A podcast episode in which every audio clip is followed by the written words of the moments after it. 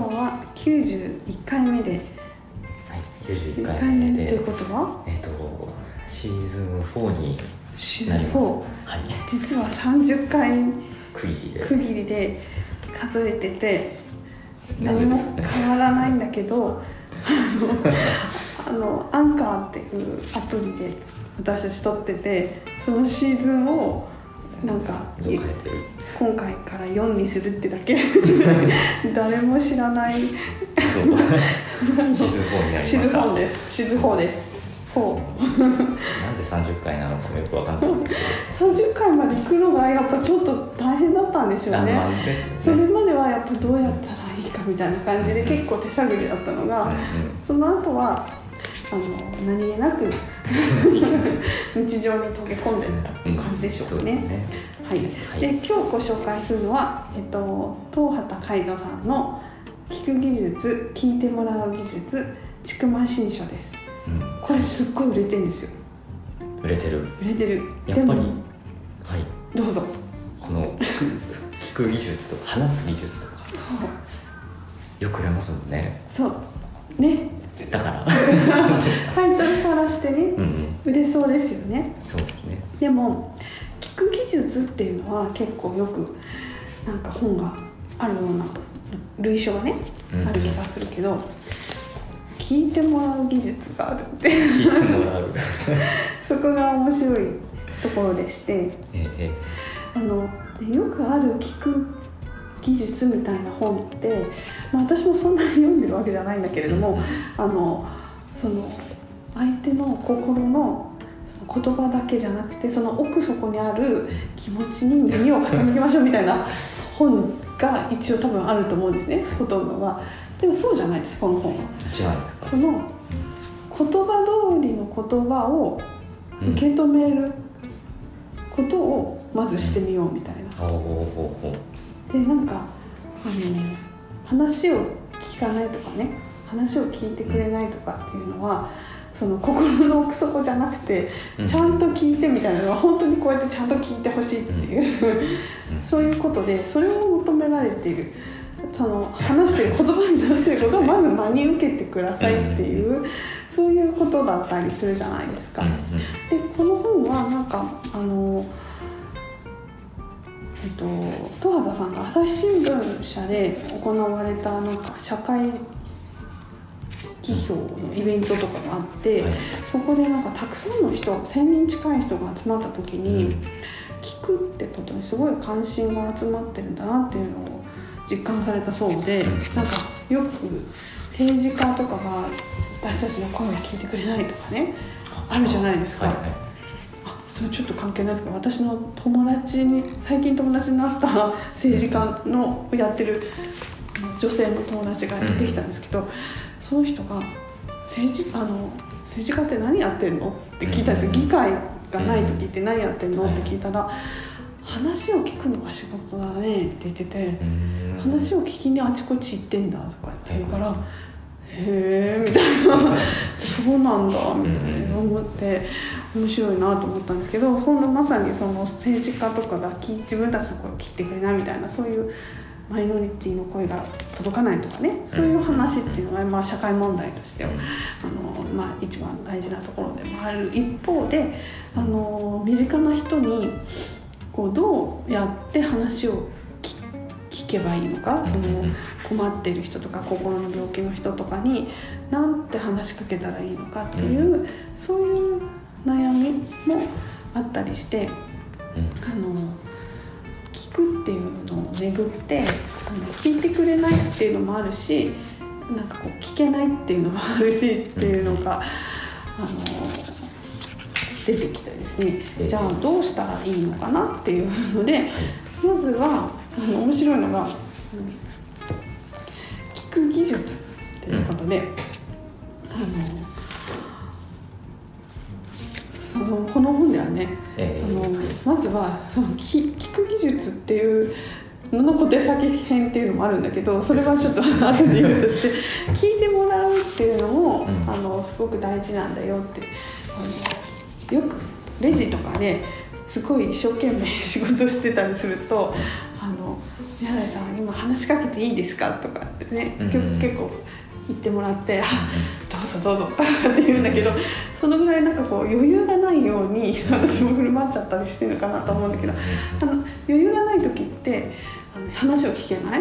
だからその話したい人はなんかそういうコミュニケーションすごいいいなって私このかいこのレジに入ってこの 売り場に入って他の売り場がどうかわかんないけどあのよくあの「今話しかけていいですか?」とかって言ってちょっとこういう困ってることがあるんだけどっていう風なコミュニケーションを取ることが多いんだけど、それすごいいいなと思ってて、その今話しかけられる余裕がない時もあるじゃないですか実際問題、ちょっと今これでいっぱいいっぱいなんです。もうちょっと後でとかって、それもできると思うからだからその聞いてもらうっていう時に、そうやって声かけてくれるとすごいいいしなんかそういうのってそのまず聞いてもらうから始めようみたいなね、聞聞くっていうのと聞いてもらうっていうのがすごくあの密接に関わってるっていう話なんだけれども、えっ、とねそれを言おうと思った前にあの聞く技術がね面白いんですよ。小手先編とかってねなんかもう豊田先生って本当にチャーミングなあのことを書いてくるんでたまらなくそこが面白くってあのまず12の小手先をお見せしますって書いたんですね。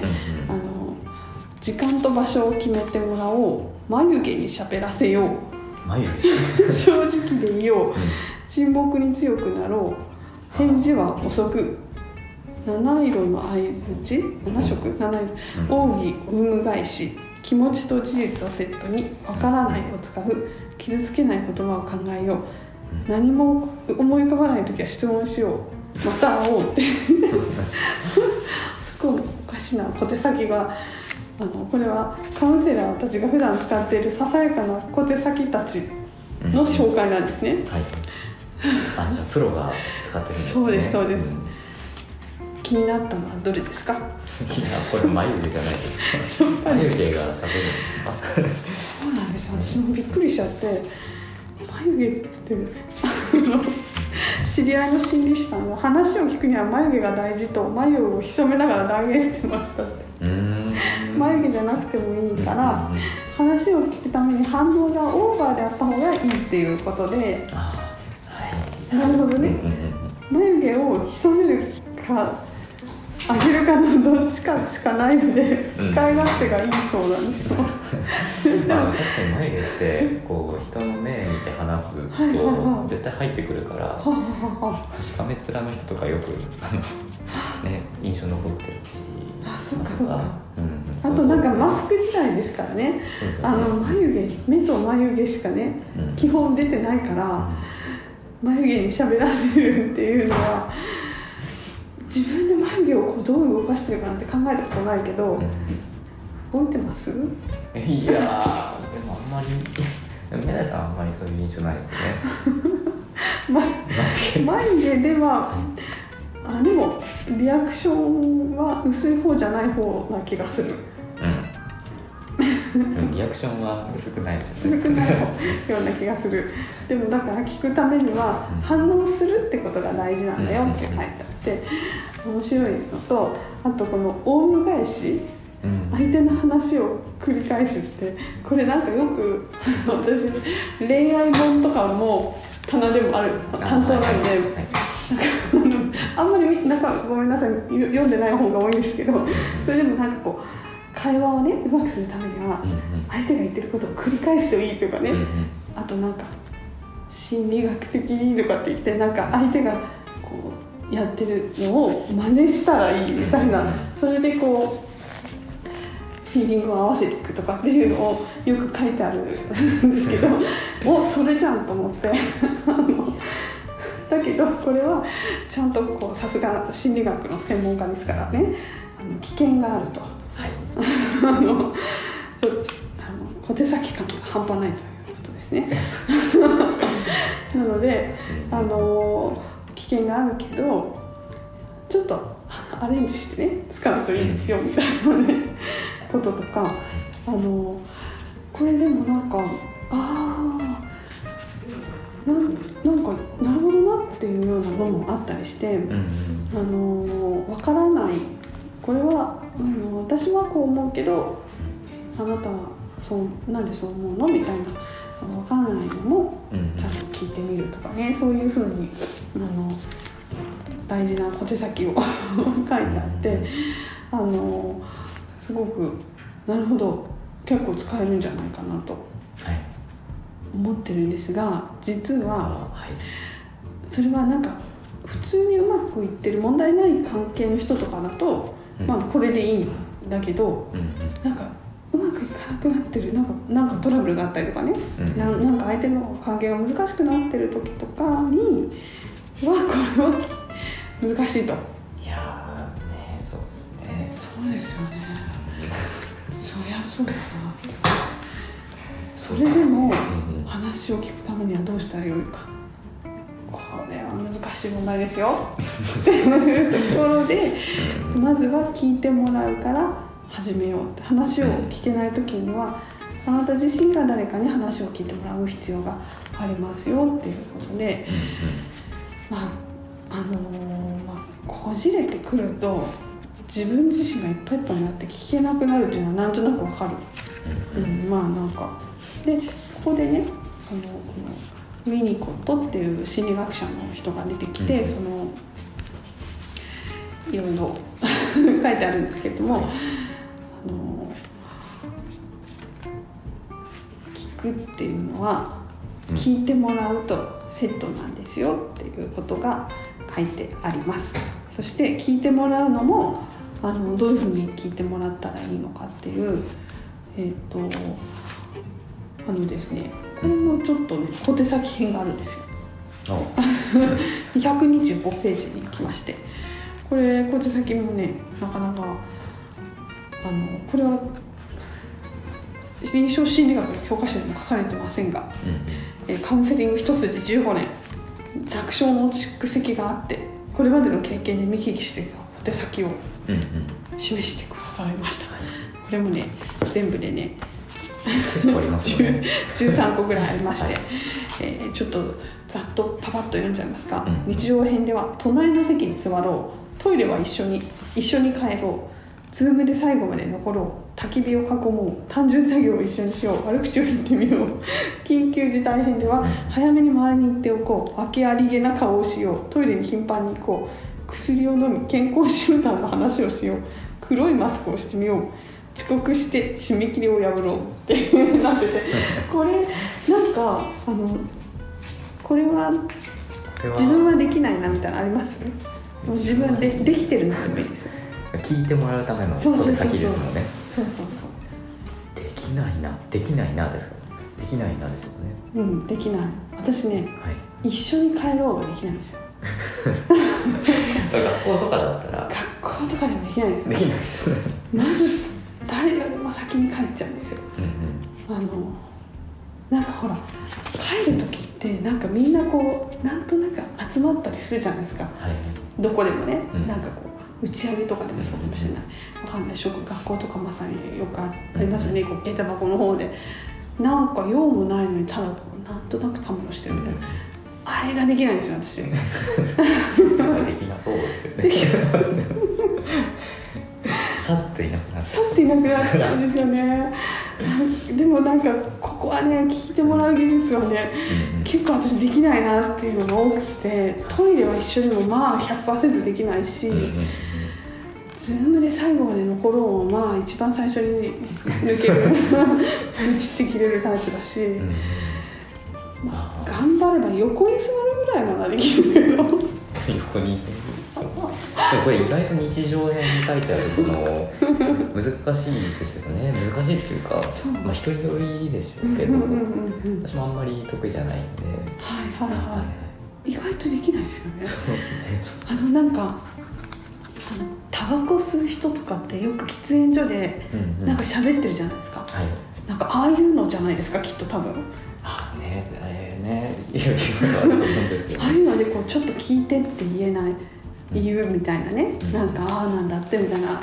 こうその何気ない時間っていうのを過ごすの難しいですよね。ねまあでもタバコは確かに私も昔吸ってたんであうんうんうん。やっぱりそのタバコを吸いに行った人たちで、はいはいはい。あそあれタバコ吸うだけじゃないですか。あうんうんうん。だから暇なんですよね。はあだからよく話が話ができるから聞いてもらうっていうことに関してはあみんな準備ができてる。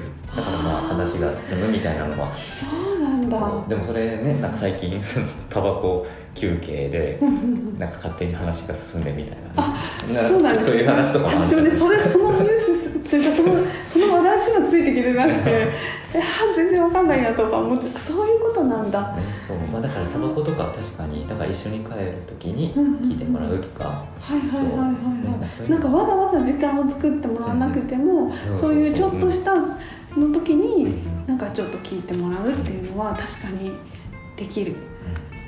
なるほど。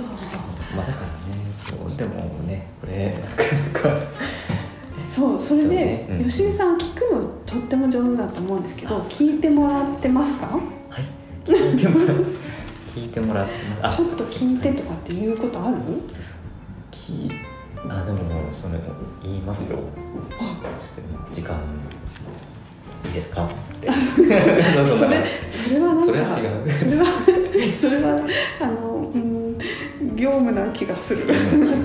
なんかそ日常で日常でこうなんか家族とかにはい。ちょっと聞いてとかって。あでもそれは言いますね。なんかちょっと聞いてっていうか話していいかっていうのは。うんうんうんうんうん。うんなかなか職場とかだと難しかったりするのかな、なんかレジとかだとね、はい。一緒に入ってたりするから、なんかちょっとこうお客さんが引いた瞬間とかに「いやーちょっと聞いてくださいよ」みたいな感じで、うんうん。この間こんなことがあってみたいなこととか結構うん。あのやり取りあるけど、はい。今今なんか吉見さん結構単独行動というか。どこにいるかもあそうらどこに職場って言ってもあの席も決まってない業務も毎日違うみたいな仕事だからなかなかこうで一緒にやってるメンツも違うじゃないですか、うん。時間によって。結構難しいですよね。ね。だからこうこう話せる、だからこの時間が結構楽しいったりするんでなかなかゆっくり話すとかできないんですよね。そうそうそう。だからね結構朝早くから私レジ入ってるんで、うん朝一であのなんか仕分けとかしながら、うん。結構おしゃべりとかしてて、結構ちょっと聞いてみたいなのをあの聞いてもらったりしてることが多いですね私、うん職場の人にね、うんでもなんか本当にいっぱいいっぱいの時はちょっと聞いてもらうだけ、そのなんか解決するっていうことじゃなくても本当聞いてもらうだけでも、なん。かこう心に余裕ができるっていうか、まあ私もなんか経験としてもわかるし、うん。だからこのね小手先うまくいかないかもしれないけど、できる人もいるいるだろうし、できなくてもなんかちょっと聞いてを言うようにしようと思ったんですよ、はいはい。私。なんかあんまり溜め込むと、うんうんあのよくないなと思って。ななんかそういうふうにあのしていきたいなとは思ってますし、ん。あと 子供にもよく「ちゃんと聞いてる?」とか言われるんで。うんうんそれはあの聞聞いてるけどみたいなんじゃなくてあのやっぱそこに何かこうオーバーリアクションリアクションがないとかね。こうお皿とか洗いながらとかなん。かうんうんうんとかって言ってるとちゃんと聞いてるっていうふうに思ってもらえないから。なのでなかなかあのまずすぐ聞けるっうんていうあのすぐ使えるねあの話なんだけどうん。その聞くだけをあのじゃなくて聞いてもらうっていうのももう本当同じぐらいすごく大事だからなんかやっぱりあのそこがものすごく新しいしうん。です一番重要なことなんだよなっていうふうに思いましてで前回、ね、前あの出してた本えっと、私も紹介したからちょっと今ここにないけど十和田さんの他の本とかとも、すごく関わりのある話だったりあとちょっとこの私田原さんの本大好きなんで結構あの長く読んでんですけどあの大学辞められたんですよ戸畑先生。あそうなんですそうなんであのご自身のカウンセリングルームのみで、えっと、されてるんですけど、うんうん。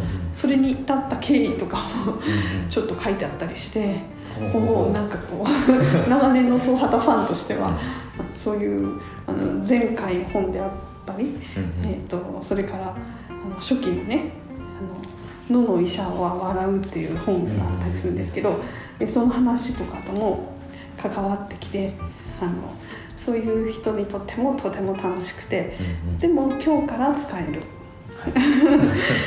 ちょっと使ってみてください、はい。うん、うん。そんな本なんです。はい。そっかでも聞くと聞いてもらうはセット。セットなんですよ。うん。なんか一個一個こう独立してるものな感じするけどそうではないんですね。そうやっぱ聞いてもらうにも技術がある程度必要ですようね。ん。ああこのなんすか聞いてもらう技術の小手先の緊急事態編。うんこうん。の早めに周りに言っておこうとかよく使いますね。あ、使う。なるほど。どんな時？えいやなんか大変そうな仕事がありそうな時にはいはいはいは先に声だけかけておいうんてうん。かけておいてギリギリになっていないを出すとか。でもそれは本当重要ですよね。ねまずいことが起こりそうな気配がしたら困ったことになる可能性を早めに周りに伝えておく。うん、そのままですね。本当ですね。これ本当大事ですよね。やっぱりそうすると周りもねなんとか協力してくれたりなんか心の準備をねうんうん。してくれますからね。ですよね、うん。なんか最近こう話しかけるとみんな嫌そうな顔するなって。なんでなんで？またこう面倒なことが。そんなことないですよ。